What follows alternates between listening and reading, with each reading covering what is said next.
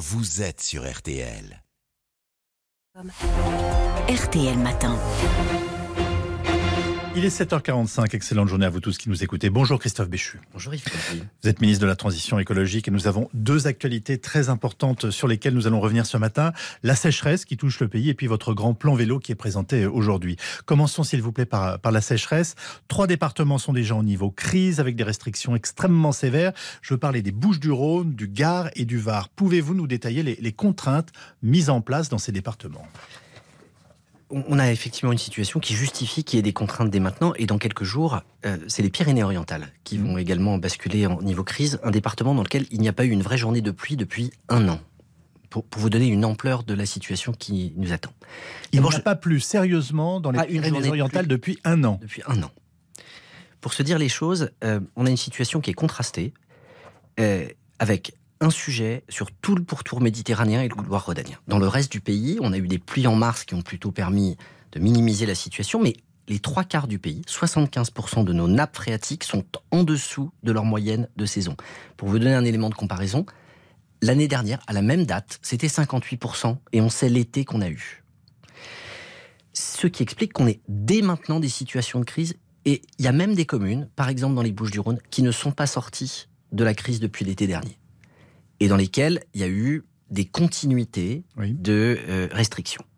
Quand on est en crise, c'est simple, rien n'est autorisé à part l'eau potable.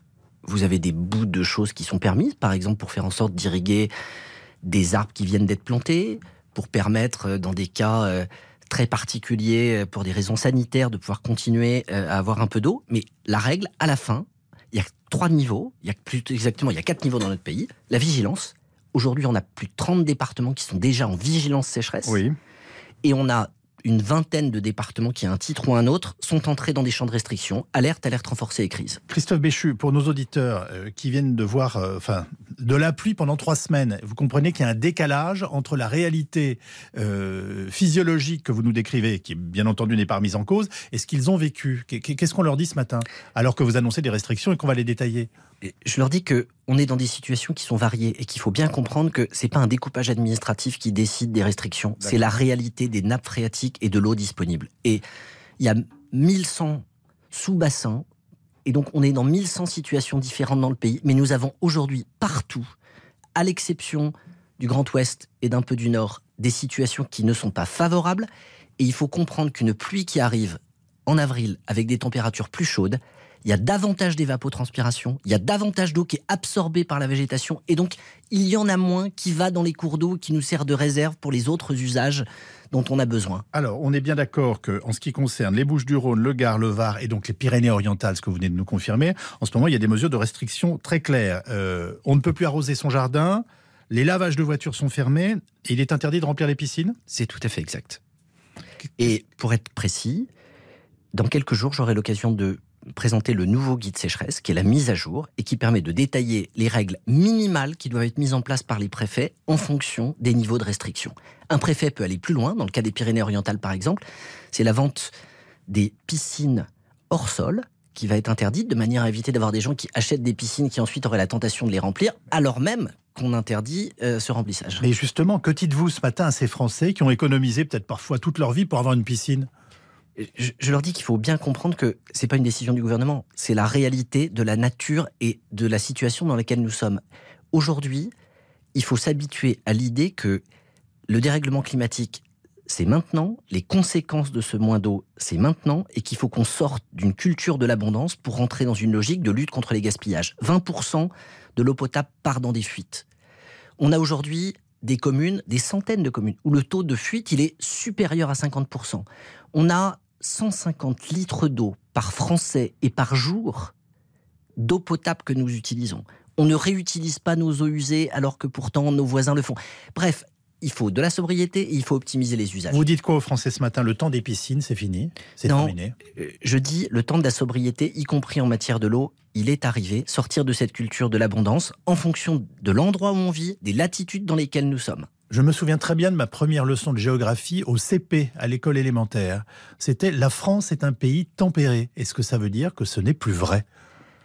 Ça veut dire que c'est toujours vrai, mais dans un contexte de dérèglement climatique qui fait que notre pays, le nord va être gagné par une partie des températures du sud, qui elles-mêmes vont être gagnées par des températures qui sont plus chaudes, et que hier matin, dans un autre contexte, le Conseil national de la transition écologique, qui regroupe des syndicats, des spécialistes, et avec un observatoire qui est présidé par un sénateur écologiste, a adopté à l'unanimité la trajectoire de réchauffement climatique dont j'avais parlé il y a quelques semaines en disant mhm. attention, il faut qu'on prépare notre pays à vivre avec 4 degrés de plus à la fin de ce siècle s'il n'y a pas une inversion forte sur le plan mondial de ce qui se passe. Je, suis pas Derrière tout ça, c'est très concrètement ces changements, moins de neige, plus de jours de canicule, plus de sécheresse auxquels on est en train de se préparer et de s'adapter. Euh, parlons du plan vélo. Euh, les Français ont l'air d'être disponibles dans les enquêtes d'opinion quant au fait de faire un effort et de, remonter sur leur bicyclette, mais il y a beaucoup de problèmes. Qu'allez-vous nous proposer? Le premier plan vélo, il date de 2018. Avant, c'était pas un sujet national, c'était pas un sujet qui était présenté par un gouvernement et par des ministres. Et, c'est à Angers que Édouard Philippe avait présenté ce premier plan vélo. Dans votre ville? Et dans, exactement, dans la ville dans laquelle j'étais le, le maire à l'époque. On a, au cours de ce premier quinquennat, globalement consacré un demi-milliard d'euros au vélo. Là, c'est 2 milliards dans ce quinquennat qui va être consacré pour plein de raisons. D'abord, avec l'essor des vélos à assistance électrique, c'est moins d'efforts parfois pour une partie de nos concitoyens de, de, pouvoir faire du vélo. Ensuite, il y a cette culture de comprendre que c'est à la fois bon pour la planète et bon pour le pouvoir d'achat. Mais il faut des infrastructures et il faut des appuis. Il y a donc trois grands axes. Le premier, c'est d'aider à apprendre à faire du vélo les plus jeunes. Aujourd'hui, on est à 200 000 jeunes formés en 12 mois. L'idée demain, c'est qu'une classe d'âge, tous les ans, puisse acquérir les bases du savoir rouler. 800 000 enfants par an. C'est ce qui sera annoncé. C'est nécessaire Parce que je suis sûr qu'un certain nombre de ceux qui nous écoutent se disent Mais tous les enfants savent faire du vélo. Non.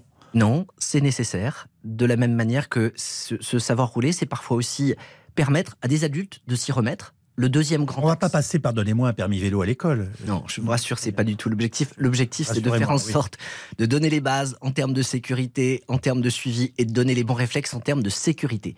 Le deuxième grand axe, c'est d'aider sur les infrastructures. Globalement, l'objectif, c'est d'avoir 100 000 km de pistes cyclables. On est environ à 50 000 euh, à la fin de cette décennie. Dans quel délai? 2030. 2030. Ce qui veut dire, en gros, c'est plus 17 000 km de pistes cyclables euh, au cours de ces cinq dernières années. Et l'enjeu, c'est de tripler cet effort dans les années qui viennent, ce qui explique les sommes qui vont être consacrées pour appuyer les collectivités locales. Et puis enfin, c'est continuer à aider les Français. Il y a eu 17 millions de vélos achetés au cours de ces cinq dernières années, 33% d'augmentation de la pratique. Et là, on a deux axes. D'abord, faire en sorte qu'on ait des vélos qui soient fabriqués en France pour que ça puisse profiter à une partie de notre activité. C'est un des éléments aussi euh, de la réflexion sur, le, sur une industrie verte et sur euh, que, que ce qui est bon pour la planète soit bon pour le pouvoir d'achat. Il y en a, ils sont magnifiques, généralement on les trouve chers. C'est vrai, parce qu'aujourd'hui, ce sont plutôt des vélos de haute gamme qui sont fabriqués chez nous, là où des vélos moins haut de gamme, le sont au Portugal. Euh, et il y a aujourd'hui un enjeu pour faire en sorte d'internaliser une partie de tout ça, et puis d'aider les plus modestes à pouvoir aussi continuer à acheter des vélos. Vous allez augmenter les aides? Nous allons en particulier faire en sorte que les aides soient éligibles pour les vélos d'occasion. Et pour faire passer le message qu'il euh, n'y a pas que le vélo neuf qui peut aussi permettre de faire du vélo, que ça permet d'avoir un reste à charge moins élevé. C'est aussi une façon de valoriser l'économie circulaire dont on parle beaucoup et pour lequel parfois il est nécessaire qu'on ait des preuves d'amour qui soient plus importantes. Un, tout dernier mot, puisqu'on entend que vous êtes volontariste, notamment sur le vélo ce matin. Votre confrère Clément Beaune, ministre des Transports, reconnaît qu'il y a un problème, un véritable obstacle qui est celui des, stationnements sécurisés. tous mes amis parisiens se sont fait voler au moins une fois leur vélo. Alors il y a deux axes. D'abord c'est le marquage obligatoire des vélos. 4 millions de vélos ont été marqués au cours de ces dernières années. Mais je vous ai dit que dans le même temps on en avait vendu 17 millions. Donc on mesure la marge parce que ça, ça permet ensuite d'éviter au moins en France, qu'on se retrouve euh, avec des reventes. Et ensuite, ce sont les stationnements sécurisés. Et là, il y a un enjeu d'intermodalité, parce qu'on sait qu'en particulier, quand on prend le train, quand euh, on prend les transports en commun et qu'on veut laisser son vélo pendant une période de temps relativement longue, et compte tenu du prix de ces vélos assistance électrique, il faut des boxes de stationnement sécurisés.